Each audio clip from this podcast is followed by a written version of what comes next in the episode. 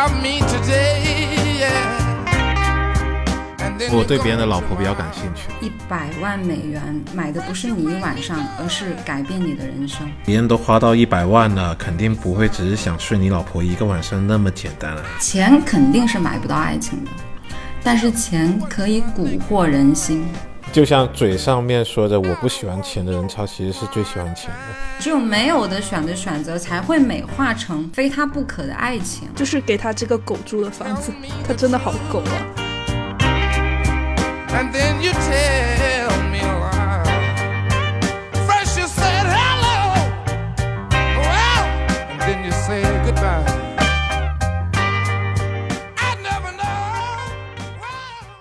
大家好，我们是喷泉播客，我是你们的熊叔。Hello，大家好，我是你们的乔乔。Hello，大家好，我是石宇。Hello，大家好，我是明明。呃，各位好久不见啊！虽然说我们之前也是刚大家线下见面了一波，但是呢，很久没有录节目了。然后后台呢，我这边也收到了好多粉丝在催更。你们过年的时候有没有相亲呢？我没有，因为我过年去了一趟云南，就是专门躲避一些相亲的局，所以我故意去了一趟云南。你是去云南寻找第二春吧？没有，没有，没有，就是纯旅游，纯逛山水。过年相亲这么尴尬的事情，肯定是不会做了。没有，家里面已经放弃说让我相亲了，因为只要一提到相亲，我就会生气。就大过年的，就没必要搞这种事情吧？其实我觉得过年相亲也挺好的。你看过完年之后，马上二月份，对吧？就是情人节。那我觉得我们这个节目录的真的是刚刚好啊！那马上情人节了，我们要跟我们的听众聊一部特别适合情人节看的电影。你认真的吗？情人节之前，这个节目是不会出来的。对我必须，我必须要在情人节的时候听到这个节目啊！到时候我也想发朋友圈。前段时间呢，我们有听众有听了我们前两期推荐我们自己心目中特别喜欢的电影的那两期节目之后呢，也给我们分享了他们喜欢的电影。然后其中的话呢，就有一个小伙伴说推荐这部《桃色交易》给我们。然后我们其实都看了这个电影哈，看完之后都觉得啊，这个电影真的太适合情人节，推荐给大家看了。所以我们就今天啊，四位好朋友就约在一起来聊一聊这部电影。我来简单的给大家介绍一下这部电影吧。这部电影的名字呢叫做《桃色交易》。呃，听这个名字就觉得好像不太对劲啊。其实它就是一部挺有深度的情色电影。我大概介绍一下它的剧情啊。嗯，男主跟女主呢，其实是一对感情非常非常好的夫妻。起初的时候呢，两个人的事业也比较成功，生活也很幸福。但是经济萧条到来呢，就使两个人的工作呢每况愈下，甚至是连他们的住房都没有办法维持了。但是呢，他们又很年轻啊，就不甘失败，于是呢，他们就决定去赌城里面搏一搏，看一下这个单车是否能够变摩托。刚开始的时候，他们的运气也是很好，但是很快啊，就我觉得大众应该都能猜到啊，就是最后他们就是把所有的钱都输光了。但是这个时候呢，刚好非常幸运的，他们两个人呢结识了一位英俊的亿万富翁。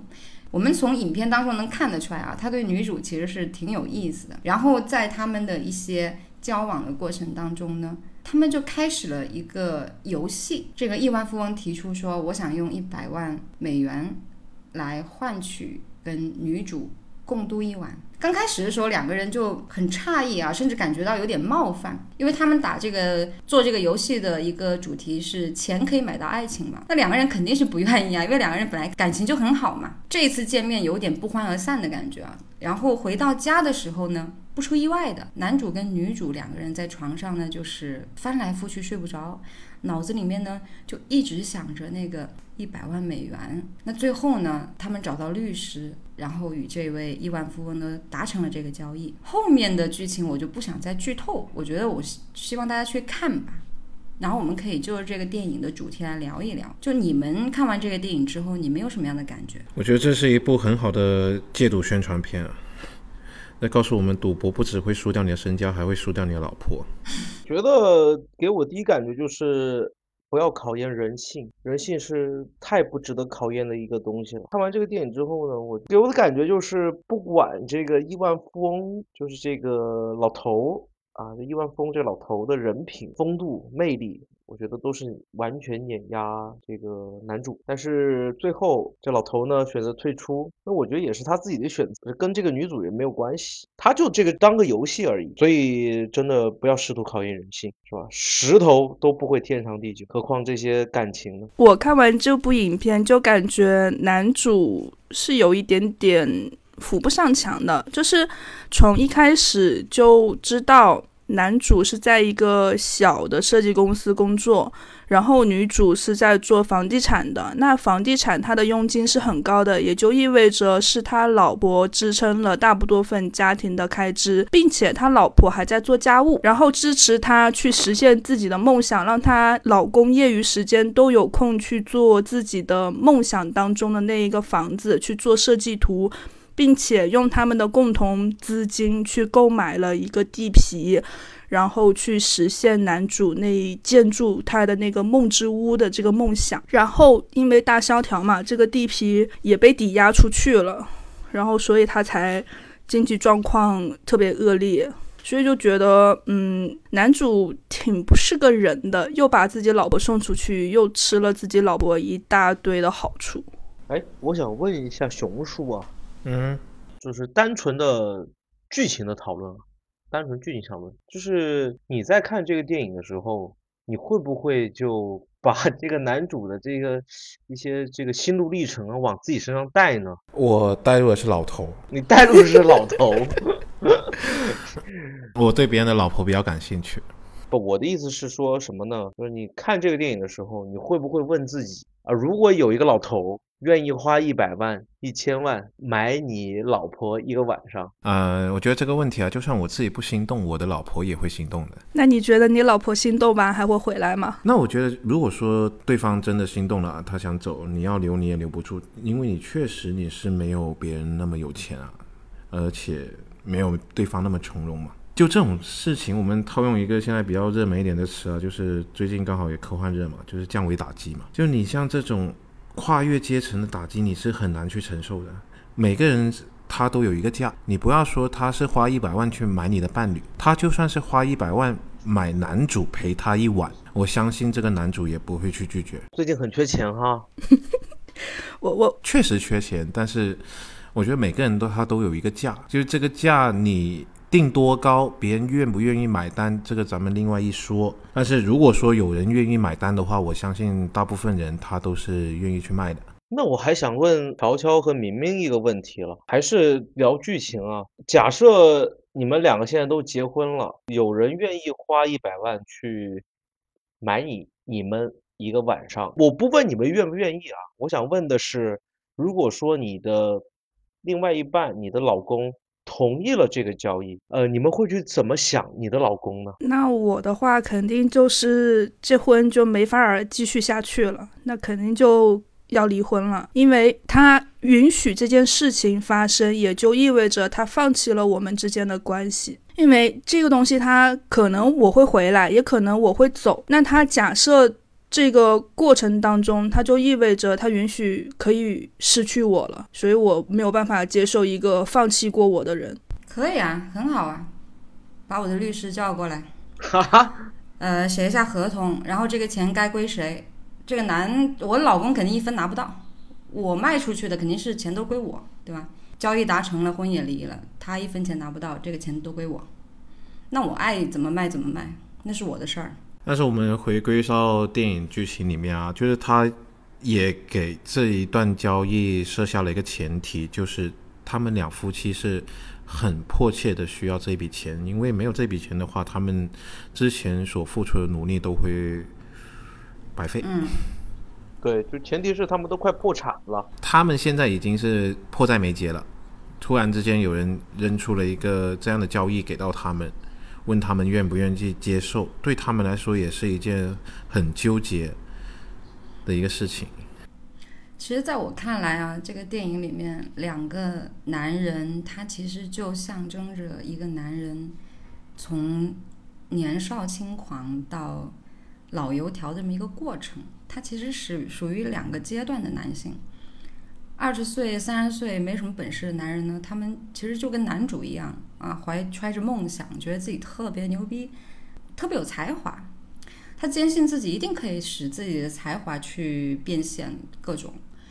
然后女主呢，其实因为他们很早就认识了嘛，然后女主其实也是很欣赏他的，看好他的才华，觉得他一定可以成功的。那他们两个人也相伴走了那么长时间，但是这个毕竟是电影哈，就是大部分男人最后都没有成功的。而另外一个年龄阶段呢，就是像这个亿万富翁，当然不是所有男人都会成为亿万富翁啊，但是一般情况下到达那个年龄阶段，像你们说老头儿，其实多少他有也一定会累积一定的财富在手上，他相对会更加的从容一些。所以其实我觉得。在我看来，这部电影在讲的是一个女人面对两种不同的男人去做的一个选择。我是不太喜欢男主的，但不是说觉得男主怎么样坐享其成或者怎么样，我也没有说觉得男主其实就是想用自己老婆赚钱。其实他从始至终都没那么想过，他其实还是一个比较倾向于感情那一方面的一个男人，就是说 说白了就是那种没什么本事，但是就是很爱你，就那种男人。然后，呃，其实他们刚开始不愿意去做这笔交易的时候，回到家其实是他老婆一直想方设法去说服他老公答应这个交易的，是他老婆主动要求要做这个交易的，所以也不能说这个男主多坏吧，只能说可能就是所处的阶层不一样，然后看到的东西不一样。包括后面我还看到有很多人问说，这个亿万富翁到底爱不爱这个女主？我觉得亿万富翁对女主其实根本就不能谈上是爱吧。我觉得看起来好像说他们的游戏是我用一百万美元去购买你一晚上，呃，一晚上结束之后这个游戏就结束了，对吧？但实际上当那一晚开始，这个结这个游戏才真正的开始。其实整个局都是这个亿万富翁给布下去的。我怎么去购买你一晚上？我怎么去搅乱你们的感情？我怎么在你们感情不稳定的时候又又重新介入你们的生活？然后我要给你什么，让你幻想什么？最后我要用什么样的方式离开你？这个局都是他布下来的。他感觉亿万富翁就永远处于一个。我很儒雅，并且我最后还特别的善良，我成人之美的一个角色。那实际上，我觉得他完全就是很自私的。他包括说喜欢女主这件事情，也是因为他年少对初恋的一种感情投射。他并不是喜欢女主这个人真正的真实的样子，所以。就算他跟女主真的走在一起，甚至走入家庭、走入婚姻，但他发现女主跟他想象中的不一样，或者女主对他来说没有新鲜感，他也可以轻易的离开，继续过他以前的风流倜傥的日子。他为什么要娶女主呢？他根本不需要娶女主，在这个时候分手是最合适的。因是因为这个时候是他们情感的巅峰吗？女主对他也有好感，他对女主也有好感。他已经得到了他想要的东西，就是我拿一百万美元买的不是你一晚上，而是改变你的人生。不仅改变人生，而且还改变了女主当时所所说的钱买不到爱情这件事情。其实女主是有心动的，她也证明了钱可以买到爱情。但是我觉得这个钱不是买到爱情的根本，而是呃那个亿万富翁本身的人格魅力。钱肯定是买不到爱情的。但是钱可以蛊惑人心。如果我跟你说，我拿这个钱买你爱我，你爱我吧，你是不可能爱我的，对不对？那如果我们拿这个钱换成其他的东西展现给你的话，你会爱我的。哦，懂你意思了。比如说带他去拍卖会去做公益那一些事情，看上去特别美好的，但实际上也是用金钱来去堆砌的东西。我反倒觉得这个老头是是爱这个女主的。我觉得让我相信他们之间是爱情的点，比较重要的一点是在这个整个电影的过程当中，这个老头看戴安娜就是女主的眼神都是不一样的。那不就是老色批看到美女的眼神吗？哎，我觉得不是。那我只能说这个演员演的真的很到位，演的很像一个老色批是吧？反正我看每个女生我都是这样的眼神。我觉得这个亿万富翁，他对女主的那种绅士、那种深情，是他个人的修养，跟女主无关。因为在整部电影里面，这个亿万富翁他其实对谁都很有礼貌，很很松弛，然后然后又很幽默。就是有有一个片段，就是女主在上课嘛，然后其实她走到教室里面，教室里面都喜欢她，你没发现吗？她就是自然有这种幽默的这种这种这种气质出来。包括你可以看到，就是他在赌场里面第一次跟他们交锋的时候，他邀请女主过来坐在他旁边，男主是一点都不生气的，甚至也没有吃醋。当时那种状态还是可以的，他就是有这种气质，他可以让身边的人都喜欢他，就是他天生与生俱来的东西。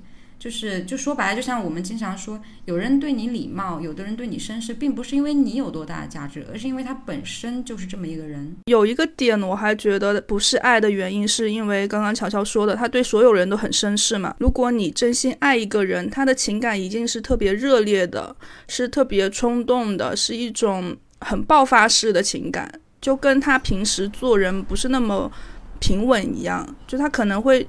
变得比较情绪冲动啊之类的情况，而不是像这样像流水一样一直波澜不惊。有没有可能这个老头见一个爱一个呢？你下一刻你都想跟这个女人睡觉了，你还会对她彬彬有礼，然后那么礼貌吗？我觉得亿万富翁对待女主的态度，其实一开始就表明了，就是在他们打桌球的那个时候，就是开始进入这个这个游戏的这个时候，他的态度已经很明确了，就是钱可以买到所有。钱可以买到一切，然后女主就说你不可以买到爱情，然后他直接说真的买不到爱情吗？那么我们来赌一下，对吧？其实这个已经表明了他的态度，就是他觉得钱就是可以买到爱情。我觉得就是就是打桌球的那个那个那个剧情，从那儿开始，我觉得整个一一部电影的转折点就在那个地方，因为其实男主没有没有什么过激的反应，如果说。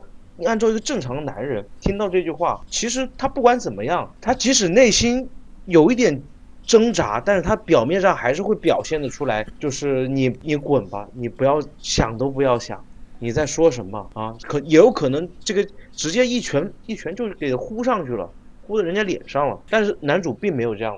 因为他觉得老头的那个言论就是一个笑话，他根本就是不认可说钱可以买到爱情这句话，所以说他没什么感觉，他也不会过激。如果说他担心这件事情的话，他才会有一些过激的反应嘛。他当时他是很有自信的，他是会相信说钱是买不到爱情的，就是买不到像他跟他老婆之间这样的爱情。哎，我倒不这么认为，我不这么认为。如果男主觉得这个老头在说笑，比如说这个老头就是一个流浪汉。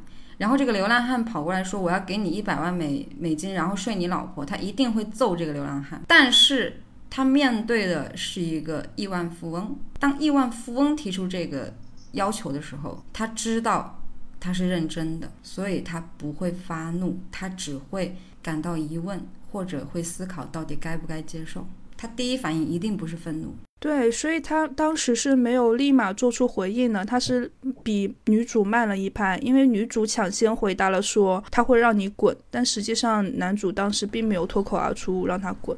女主当时的状态是很慌张的，因为她似乎是不是很确定自己的老公会不会答应这笔交易。她当时很慌张，她的表情，她表演出来的是很慌张的。于是她很快的就抢话说她会让你滚。她内心其实还是害怕的。有没有一种可能，她其实不止慌张于丈夫的反应，她也慌张于自己是否能承接住这一份诱惑，所以才有后面他们。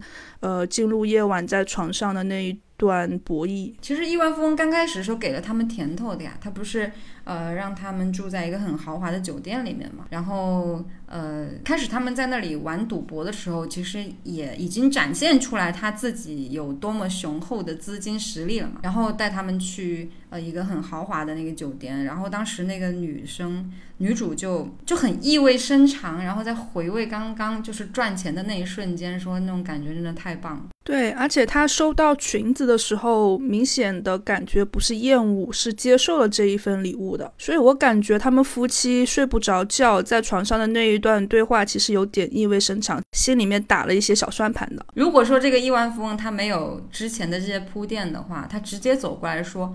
我要拿一百万美金买你老婆一晚上的话，可能这个男主会愤怒，会打他。但有了前面的铺垫的话，就不会了。所以，我为什么说，其实从始至终都是这个富翁他所布下的局，每一步都是。别人都花到一百万了，肯定不会只是想睡你老婆一个晚上那么简单啊。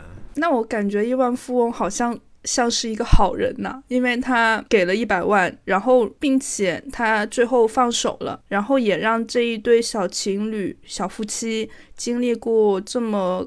考验人性的事情，再往后，如果他们能够和好的话，应该会比以往更加要其乐融融一点吧。其实正常来说的话，经历过这么多事情，我觉得这两个人是不太可能会回到说最初那种状态的，就算身上有这一百万。电影里面，他男主说了一段话，他说还继续在一起，不是因为忘记了这件事情，而是选择了原谅。嗯，所以说这部电影烂尾了。反正我看到后面，我就觉得，嗯，这他妈是干干什么？拍的有点太太文艺了。太过理想化了吧？嗯，也是对。我结尾我不是很喜欢。对，不是很贴近现实。其实我能理解耶，因为他在最后想表达的是跟自己和解嘛。因为男主在后面他是吃醋的，他把一些对自己的自卑的情绪撒泼到女主身上，然后导致他们情感决裂。本来一开始两个人还是相爱的，还是相信对方爱自己，结果他慢慢的怀疑自己老婆真的爱上了富翁嘛。然后他后面跟老婆分居之后，他才他才意识到老婆以前有多爱他。然后自己是因为自卑作祟，然后所以最后他还是有勇气面对自己的这一份嗯胆怯，然后去正面的跟女主就是签下了离婚协议，然后女主也感受到了她的这一份决心，也知道她老公其实也爱自己的，然后他们又在一起了。就是我跟自己的自卑和解，然后女主也跟她自己的叫怎么说呢，虚荣心也好啊，或者说是那一份不安全感也好啊，也和解了。所以双方都和解之后，就互相原谅，然后放下了，选择继续在一起。也许我觉得这算是一个成长吧。成长之后，两个人在一起，也许会比以往要更加深刻一点。我觉得就不可能和解，因为在我看来，不单单是简单的是你的。呃，你的老婆存在花一百万去买你一个晚上这个这个事儿吧？就这个结尾为什么不喜欢？我觉得太理想化了。我对这一部电影里面有一个桥段是比较印象深刻的，就是男主他老婆跟富翁呃去约会了，男主一个人在房间里面，他经历了一段挣扎以后，疯了一样跑去那一个房间里面去找他老婆的时候，那种感觉就好像一个小孩他的玩具被人家抢走了，他想用一些。哭闹去挽回这个玩具，他想去拿回来，他就想去抢回来，他想否定掉这一段交易了，他后悔了。这一段桥段我是比较印象深刻的。你说男主哭闹，他其实还有也有一个桥段，就是当富翁已经跟女主约会了，并且两个人产生了感情的时候，他也有在一个下雨天去去找那个女主。然后结果很狼狈，而且又喝醉了，摔在地上。当时我觉得还蛮心寒的，就是女主说你帮帮他，而且自己没有去扶住他，或者是陪着他回家或者怎么样，而是让富翁去解决这件事情。而且你没有发现吗？就是司机送他回家以后，他看到男主把他们之间的那个合照撕掉以后，再重新粘上贴在墙上那个场景，他是有了一个意味深长的。的笑容，我就觉得这个是挺好玩的一个事情。对，司机好像是个明白人，他知道其实这对小夫妻迟早会回来的，所以他最后那个富翁说了一段话，想要逼走女主的时候，司机也在配合。对他一开始是从错愕，然后再到配合，就转化的很快，就让有就有一种感觉，就是他跟富豪已经是。配合过很多次这样的事情，嗯，你这么说有点这个意思了。呃，好像这部电影是有原版小说的，是吗？好像是有原版小说的，但是因为我查不到，我查不到这个小说的这个出处，也不知道作者是到底是谁。但是我觉得他很巧妙的一点就是，我们讲拜金啊，拜金这个词，拜金肯定不是老头，对吧？因为他有。他已经是亿万富翁嘛，那肯定也不是美丽的戴安娜。我觉得在这个电影的当中，拜金的人应该是自卑的这个男一号男主，金钱击败了他的自尊。对，后面他自己也承认了这一点。他说：“我跟富豪差的就是钱，但是我的爱是比他多的。”就大概这个意思。哼就像嘴上面说的我不喜欢钱的人，他其实是最喜欢钱的。就是嘴巴上讲的说我不愿意给女人花钱，结果在背后给女人花了很多钱，是吗？嗯，有听说有人要加入那个印度的那个什么组织是吧？那是非洲的，南非的。非洲的组织是吧？对你已经被开除出会籍了。你们都在说这个电影结局烂尾，但在我看来，我觉得这个电影结局是一个必然的结果。其实女主心里也很清楚，他不可能跟这个富豪修成正果的，所以他的结果只有是回去找自己的前夫。而对于这个男主来讲的话，他有啥呀？他啥也没有。只有他自以为是的才华，那你说他要再找另外一个，他能找到比女主这么好的女人吗？也不一定吧。你们在说什么？这个男主怎么这样？其实，在我看来，其实就是男主跟女主才是没有的选的选择。只有没有的选的选择，才会美化成非他不可的爱情，凑合着过呗。就是他们是共生关系了，男主离不开女主，女主也离不开男主。为什么会离不开呢？怎么会有两个人一定离不开呢？可以离得开啊，但是离开了他的话，你的生活档次就至少下跌好几个档次啊！你当然会活得难受啊！你看他那个男主刚开始跟女主两个人生活在一起的时候，女主之前就已经透露出来他对这个生活的不满了，比如说他老是把衣服丢的到处都是，鞋子丢在桌上，然后呃烟头也乱丢，那个要换洗的衣服到处丢。你们男人可能不会注意这种细节，但是我作为女人，我特别注意这种细节。因为我也特别讨厌，然后 他就开始收衣服，对吧？一边收一边骂，然后两个人就吵架。然后这个男的呢，就开始用一些花言巧语，然后又骗的两个人在那打炮。这种细节你们没有看到吗？然后他们分手之后，这个男的住的什么样的房子？那是人住的房子吗？那是狗住的房子吧？啊，开始怀念了。哎呀，怀念我前妻对我太好了，帮我收拾衣服，我太爱他了。然后把那个照片给撕碎，又给他粘起来。对，就是给他这个狗住的房子，他真的好狗啊。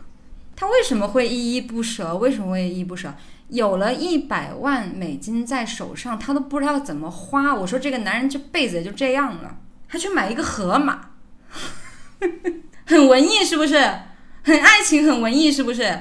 你说，如果说这个男但凡有点出息，拿这笔钱做一个启动基金的话，那他是不是就是另外一个故事了？所以说，我很好奇，为什么导演会在一部电影里面穿插那么多河马的镜头？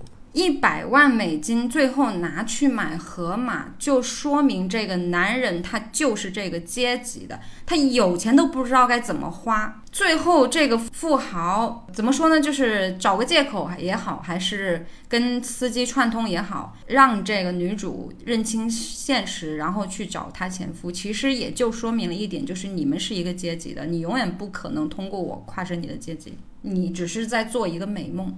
但是现在这个梦应该醒了，所以我说这整个主动权都掌握在这个老头手上我想什么时候结束就什么时候结束。对啊，他还说明了一个道理，就是就算你们有钱了，你们的结局也是一样的。富豪去赌场是去干嘛的？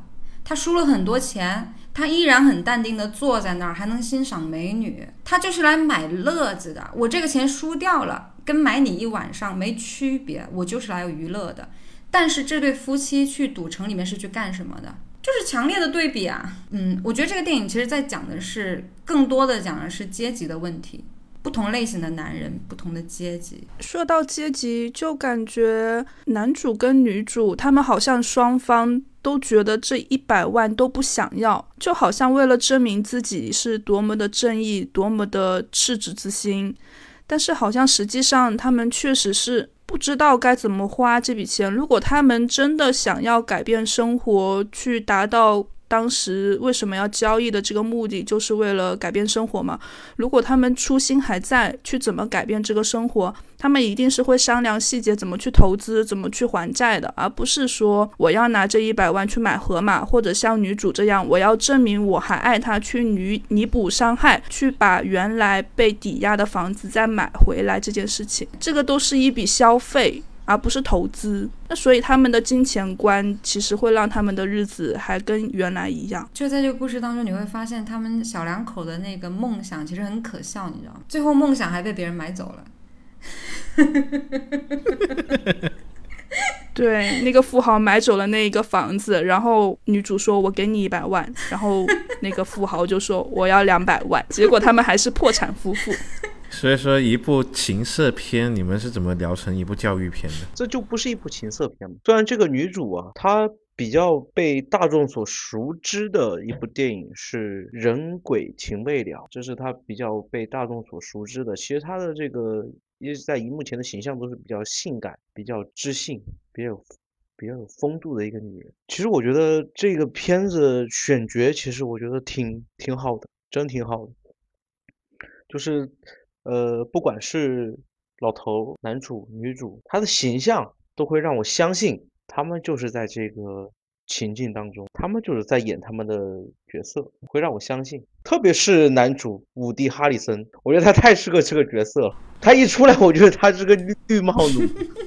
他一出现在荧幕上，我觉得我就觉得他是个绿帽子。所以说，你觉得他应该是参与到这一场游戏里面，在做一个第三者在那旁观吗？不是，我不觉得他作为第三者，我觉得他是一个这场游戏最关键的一个棋子啊，就是他。哦，你说到那个女主，她最出名的电影不应该是《脱衣舞娘》吗？哦，我没有看过，我只看过《人鬼情未了》啊，我只看过《人鬼情未了》。那你看的时候应该还挺年轻的。就你说男主这么年轻，他头发还没老头的多。喂，我感觉我有被冒犯到。哎，我其实觉得。现实生活中也挺多这种事情的，比如说有些有些女孩啊，她就是特别天真的陪伴着一个自认为自己很有才华，然后但实际上屁也不是的男人，就还特别圣母，嗯，我为了他怎么怎么样，我愿意为了他怎么怎么怎么样，然后还有一些情侣就是会误入歧途啊。就是我相信你们应该都听过很多这种事情啊，女生然后去卖，然后赚钱养自己老公的这种，也也其实也挺多的。有，而且那个男的还赌博，要不然赌博，要不就酗酒，还有家暴。对，基本上黄赌毒都沾了。哎，其实这个电影，呃，对他们夫妻俩赌博的那个心态描写，其实也挺详细的，也花了挺大的篇幅的。对我，我想起来，男主赌博，他居然把最后一笔资金，他们的本金全部压上去了，然后我就觉得这个人的投资理念有点奇怪。他就是典型的那种赌徒啊，就是会被赌场赚光所有钱的那一种啊。对啊，他最后跟他说，我们要不要把本金拿去赌？其实他老婆是不愿意的，所以他们才丢硬币决定。他就是已经杀红了眼了。其实我觉得他接受这个交易，其实也是一种赌徒的心态。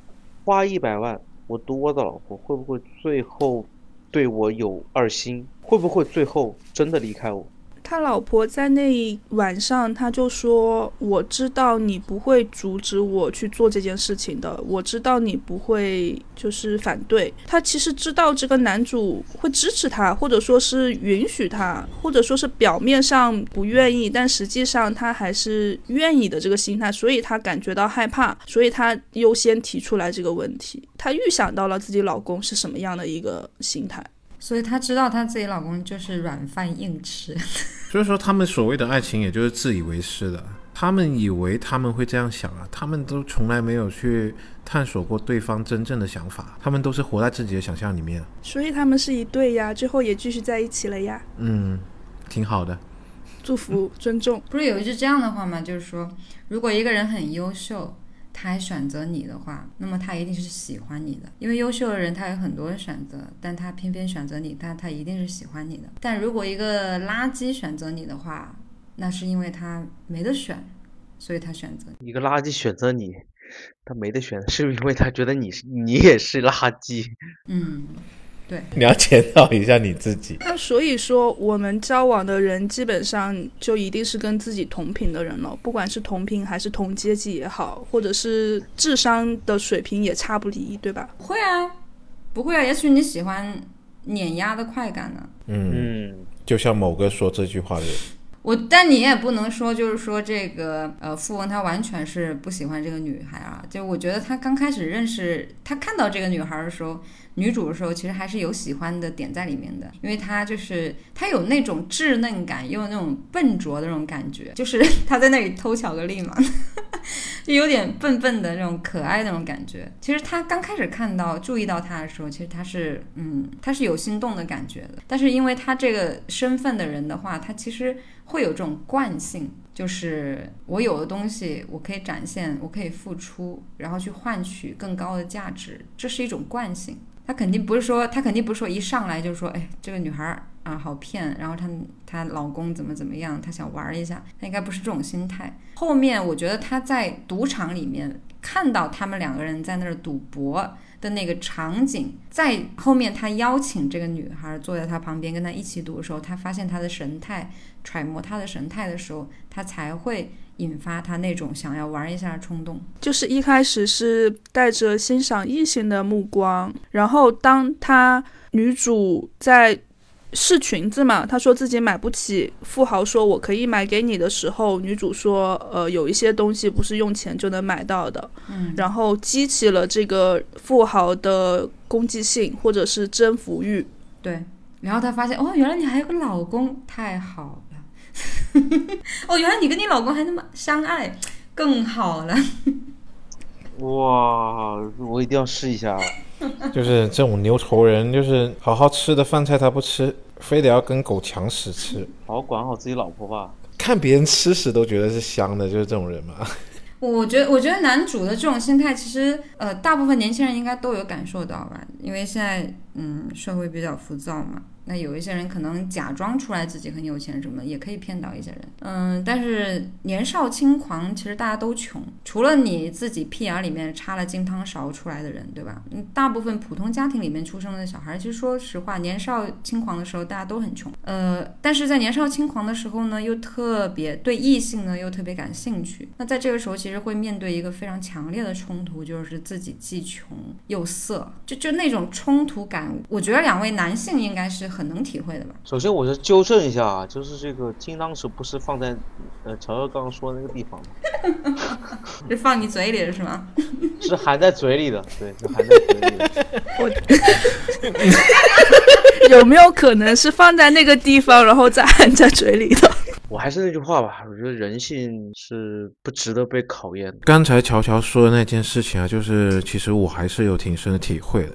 我发现我年轻的时候赚不到钱的时候啊，虽然说我现在也是赚不到钱啊，就是你在年轻又赚不到钱的时候，你会对追求女生这件事情你会很用力，你会想去表达你有多爱她，让她知道这件事情，让她因为这件事情跟你在一起。但是我觉得，当你的经济相对于独立以后，相对于处在一个比较好的一个水平的话，你反而不会这么去做，你会更加谨慎的去对一段感情的付出。就你会更加谨慎的去表达你自己，不会像以前那么热烈了。那我刚好跟你相反哎，嗯，年轻的时候，女孩子可能跟男孩子不一样啊。年轻的时候，其实我也是普通家庭的小孩嘛，就是自己啥也没有，可能就胸大一点吧。然后，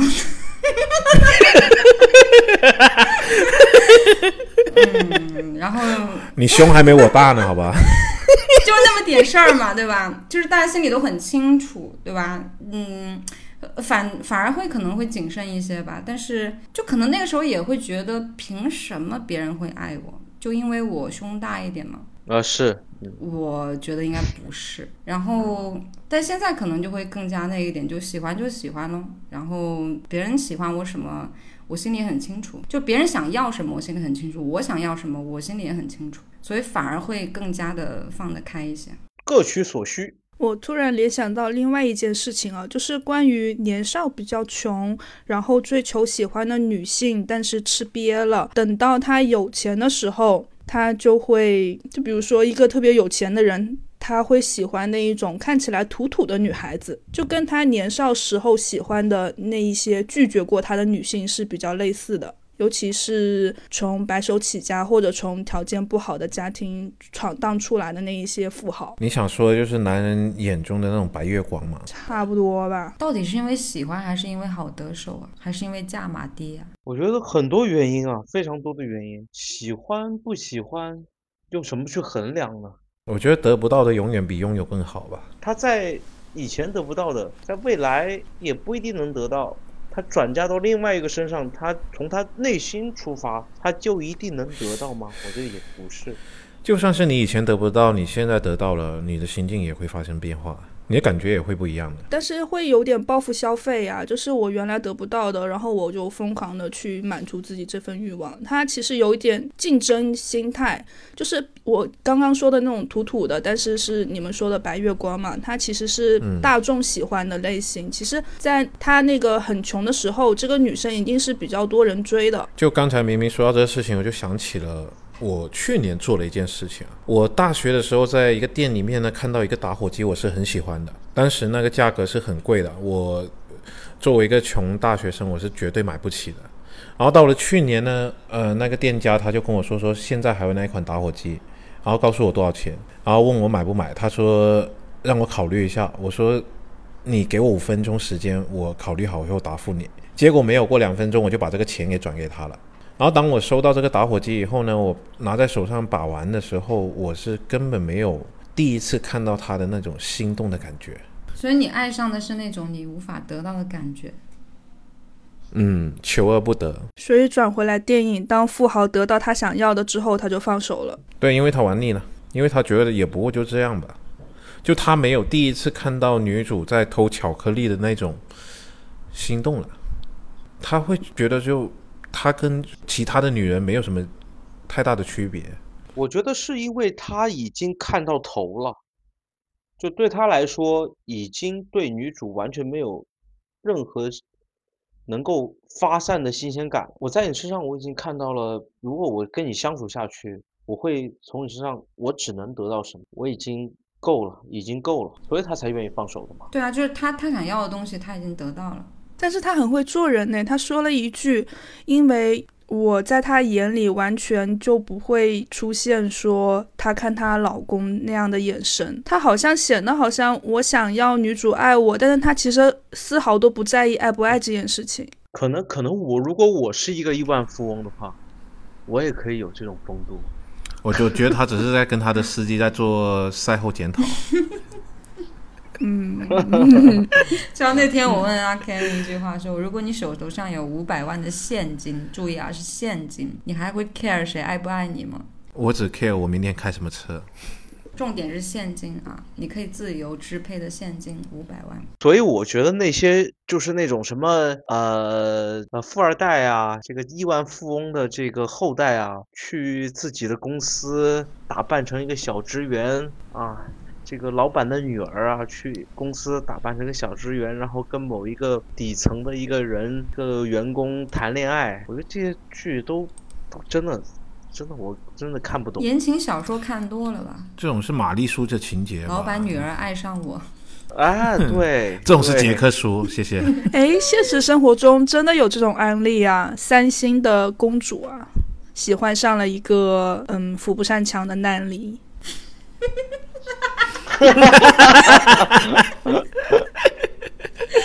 能让你知道的故事都只是故事。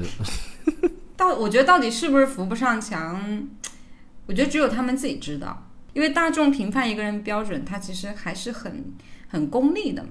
那所以我们要在情人节这天播放的话，那我们还要相信爱情吗？你要是说听了我们的节目就不相信爱情，那你跟那些看到明星离婚就不相信爱情的人有什么区别吗？没有。我觉得婚姻跟爱情没有关系吧。它只是一个艺术性的表达吧。现实里面哪有这么多爱情？我觉得爱情是一个特别短暂的意识形态上的高峰体验。它像什么呢？就像你。自己在家 DIY 的时候，就是冲顶的那一瞬间，就就那个点，但是它一下就消失了，就就特别像那种感受，你知道吗？对，就好像烟花一样嘛。爱情它是无关金钱，无关你的身价，无关性别，无关国度，无关年龄，它就是那一瞬间的那种感觉。但是人呢就很奇怪，人往往喜欢把一瞬间美妙的感觉让它变成永恒，所以他就发明出来了一种所谓的长久的永恒的爱情，但实际上都是 bullshit。那婚姻跟爱情就更没关系了，对吧？就好像情人节里面男的会给女人送永生花是一个道理，花是不可能永生的。但是男人为什么一直要给女人送礼物呢？是因为女人收到礼物的那一瞬间，就那么一瞬间会有爱情的感觉。他为了维系这种爱情的感觉，所以他要给你给你送个花呀，送个礼物啊，给你画个饼啊什么的啊。你看上哪一款车，我买给你。要的就是你说出口的那一瞬间，然后再到你实现这个饼的中间的那一瞬间，那么长久的这个感情的这种感觉。所以说饼是永远吃不到的，能吃得到的都不叫饼。不是不是不是不是永远吃不到，能吃得到，当然能吃得到。吃到熊叔的饼。哦，我没有，我就从来是不给女朋友画饼的。因为你做不到。呃，对，反正我做不到的事情，我是不会去答应别人的。哎，我就烂。但人很微妙的哈，比如我跟你讲，嗯，你喜欢哪款车，你告诉我，我买给你，不管我买不买。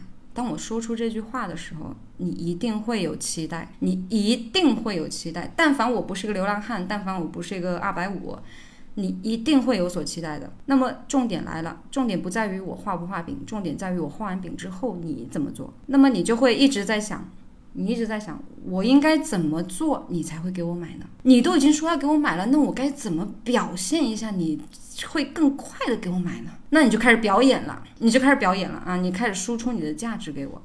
然后我呢，什么都不用做，我只需要在这里看着，我要看着你的价值输出到一个什么样的程度，我来评估一下你的价值值不值得我给你买。你值得，我自然会给你买；你不值得，我找个借口就把你甩。我觉得很多大部分女性都是吃这一套的。吃非常吃，就不管你买不买，只要你说出这句话，但凡我评估了你可能有这个能力，你可能会给我买，我都会想尽办法让你给我买。所以说，熊叔就是像我们这样的，嘿嘿，像我们这样的，就是不轻易做承诺的人，真的不是很讨好。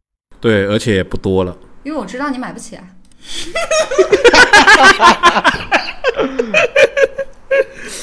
所所以这个问题要建立在那个画饼的人是否真的有实力能做到这件事情，对吧？对，所以你知道为什么现在婚恋市场很多男性喜欢包装自己？为什么要包装自己？就是我要包装出一副我能买得起、我能给得起的样子，但实际上我能不能给得起呢？这个再说。所以我们再回归到电影，人家不是这个老头，不是说就像刚刚乔乔说的，我不是说啊，我跟你打个台球，跟你在赌场认识一下，我说，哎，我花一百万买你老婆，不是的，他是一步一步一步把这个饼给你画完。但是两个人不光是这个女主，连男主都相信你是可以，你是有实力，而且你是愿意花一百万买我老婆一个碗。但是我想考验的是你到你们到底值不值得我花这个一百？我觉得现实生活中很少会有人能抵抗这种诱惑的。就你喜欢什么车，我买给你这句话，百分之九十的男女都可以拿下来。甚至不用车啊，甚至对，甚至不用车，就个包啊，或者什么一双鞋啊，一个一个手机啊，就就这种东西。但是你要看人算卦哈，就是你得就是给出的这个东西得比他自己用的东西更好。别人用着 iPhone 十四 Pro Max 是吧？紫色的，然后你说我给你买个华为荣耀，那你看别人屌不屌你？而且这个好还得是当事人，就是嗯被画饼的那一个人，可能在经济上面需要有一点点拮据，才能存钱买的那一种东西。幸运的是，我们普通人都遇不到这种考验吧？可能你遇到，可能你遇到。我遇不到，因为我想要的东西我要自己买我。们聊了那么多，但是要提醒各位非常有钱的听众啊，我们这个非常有钱的听众，在我们国家呢，签这种这个买你老婆一个晚上这种协议是没有效的，是违反公序良俗的。我们聊电影归聊电影啊，这个大家不要有这样的想法，把自己生活过好，把自己该挣的钱给挣了啊！希望大家这个新春快乐啊，新春快乐。而且这种情况的话，既不受到法律的保护，你的人生也会有受到一定的威胁。尽量不要这样去做，也有可能会遇到仙人跳。不是不受到法律保护，是违法的，不要做违法的事情哦。然后我想说，就是我觉得年轻的男孩儿穷是很正常的，穷没必要自卑，但是也不要觉得自己的才华有多么出众。嗯，可以去社会上面多打磨一下，然后也不要觉得有女人会因为你穷而一直陪着你。我觉得这样对别人也是不公平的。嗯，对你自己的话，其实也没有什么太大的好处，就是多磨练一下自己的实力吧。只有一种情况，在你穷的时候，你的女朋友还会陪着你，就是你气大活好。如果说你有这方面的缺陷的话，也可以找到我。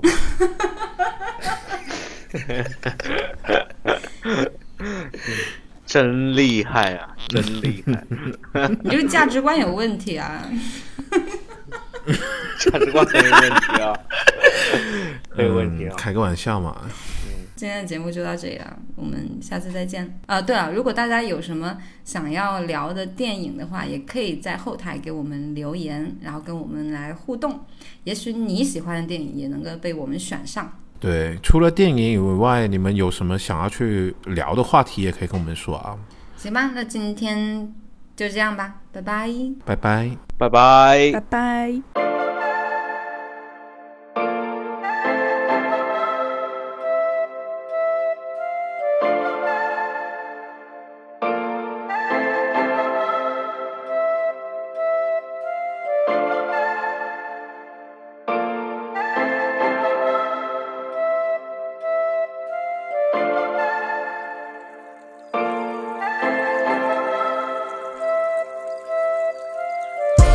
的夏末，上海的秋天，想送你枫叶，想送你秋千，想看你偷看我，想看你抽烟，想借用你小巷，打印我周边，建设上一身污点，我刚刚藏过泥泞，撑开看我很肤浅，有残缺也不一定，如你听闻的故事，真的我能更脏，伊甸园里的罪恶让我错得正当，光有了你的内眼。包容了一些伤，探索过你的唇舌，才撑开一束花。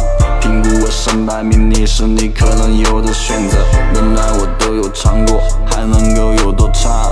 爱亏欠人情，怨老天保佑不亏欠你，还埋怨世故，怨命运保佑不埋怨你。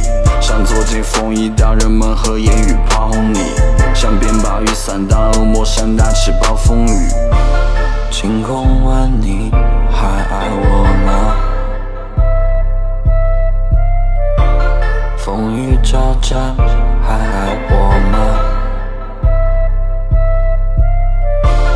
我了解你的未必，不必回答的问题。广州的夏末，上海的秋天，想送你 Prada，想送你 Gold Chain，，想为你买条银河放客厅中间，想雕刻你肖像，心在西东边。只是我讽刺钱财，现在钱财讽刺我，只是为人民币去洗下跪的总是我。你没法顾你自己，怎么顾人家呢？挫败、羞愧和愤怒让我眼睛花了，自私如雨水冰冷。又是他杀的亲，我披上凶恶，永恒取暖的病人。没牵绊但我牵手，没亲亲但我亲吻，没脸红但我心跳，没心跳但我心狠。我把爱当作笑话，把情当作戏耍。我自寻撒旦去往地狱般的季卡。如果明天起风寒雨冻涨了雨刷，下车后